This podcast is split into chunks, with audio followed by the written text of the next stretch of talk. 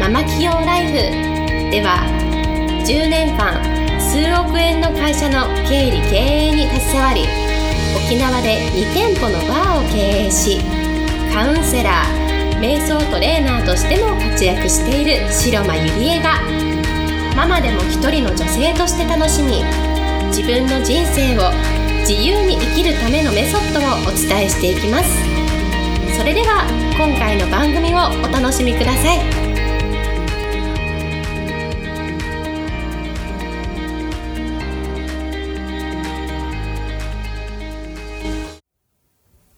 皆さんこんにちは白間入江です、えー、今日もポッドキャスト始めていきたいと思います、えー、今日は、えー、ピッチは自分の意思を主張できる強い女性というテーマでお送りしたいと思います。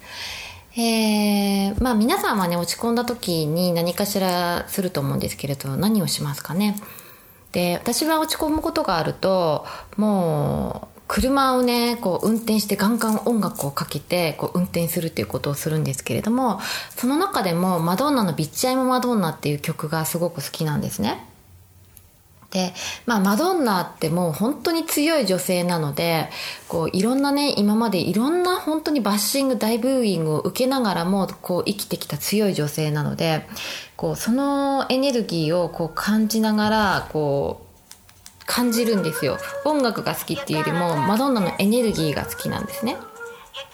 で、まあ、今かかってる音楽がビッチアイムマドンナなんですけれども、まあ、その曲をこうかけながら、まあ、運転すると、もうすごくこう、スカッとスッキリするんですね。で、この曲っていうのは、まあ、2015年、今から3年前に、こう、マノーナが当時56歳の時にリリースされて、まあ、グラミー賞にもノミネートされた曲なんですね。じゃあ、ビッチってどういう意味なのかなと思った時にビッチってこうなんとなく悪い意味があると思うんですけれどもでも全然そうじゃなくって自分の意思を主張できる強い女性という意味もあるんですよね。でその2015年これが発表されてこうマドンナはねコンサートに遅れてくるんですけれどもで観客からね大ブーイングを受けるんですけれどももうその時ももう文句を言ってるビッチは黙りなさいってこうねマドンナらしくこう一括するんですよね。うんでまあ、この曲って自分をピッチ嫌な女だよって言いながらも強い女性としてこう生きていくっていうそういう曲でなんかそういうマドンナの精神がこう入っている曲なんですよね。で58歳でやっぱりこういうことを表現してしまうっていうのは本当にすごいなって思うっていうかもうすごいっていうかもう本当にスーパースターなのでね。うん私がすごいって言うまででもないんですけれどもでも私はこの曲が好きなんですね。であともう一つ私がマドンナでものすごく感動したことがあってえっと2016年にビルボードウーマン・オブ・ザ・イヤーっていうのをマドンナ受賞したんですね。でその時に語ったスピーチがもう本当に心に響いて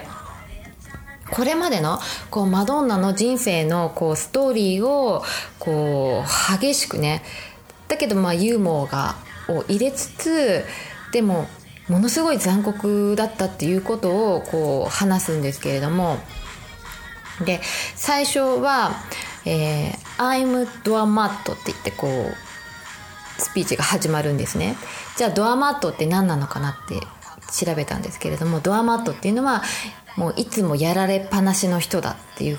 ことをこう一言から始まるんですね。うん。でこの内容じゃあどういう内容だったかっていうとなんか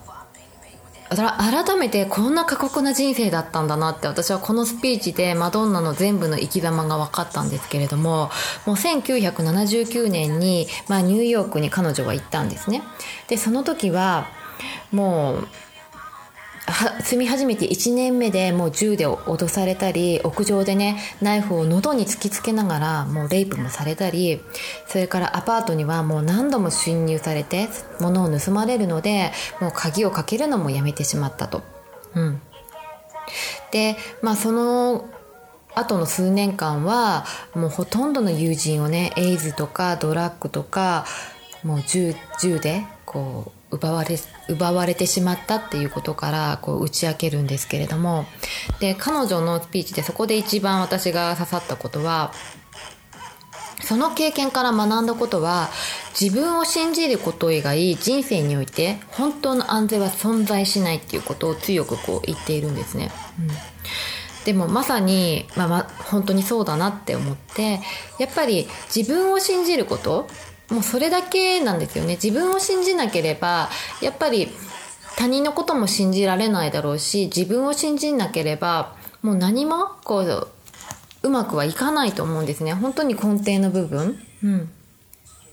で次にこう彼女がこう話したことは、まあ、デビッド・ボーイからもねすごい深く学んだっていうふうに言われてたんですけれども、まあ、デビッド・ボーイっていうのは、まあ、男性とね女性のそういうなんか精神をこう表現しているアーティストなんですけれどもで、まあ、デビッド・ボーイはなんかもうルールはないんだよっていうのをそこからこう学んだ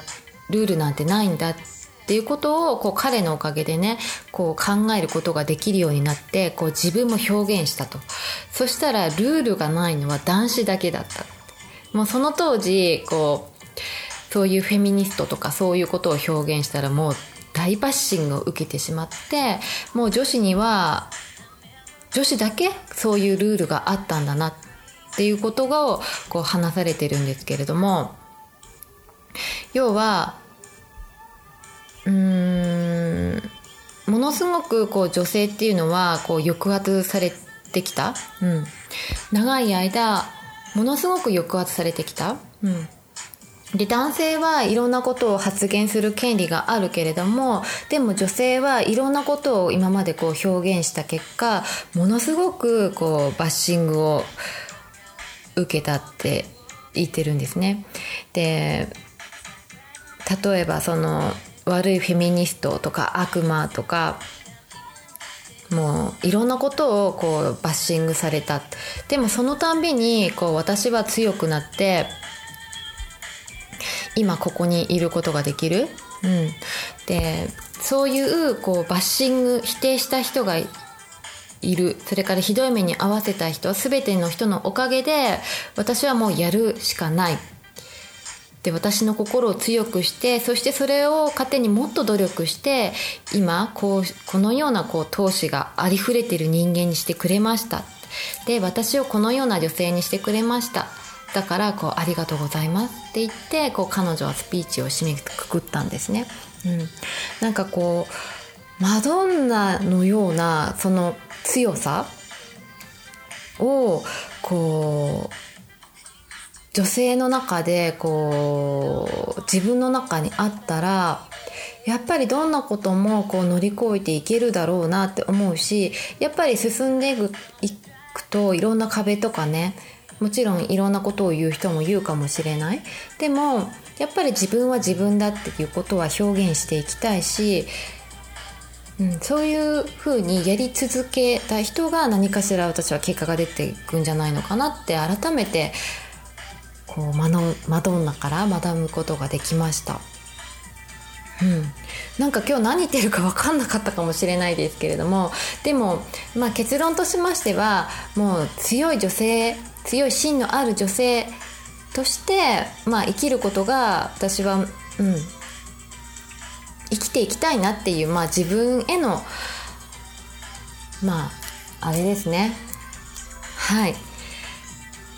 じゃあということで。まあ、今日よく分かんなかったんですけどね。あのマドンナについて今日はお話ししました。皆さんもね是非何かこう好きなアーティストとかいたらその人の歴史とかを調べてみるとちょっと面白いんじゃないのかなって思います。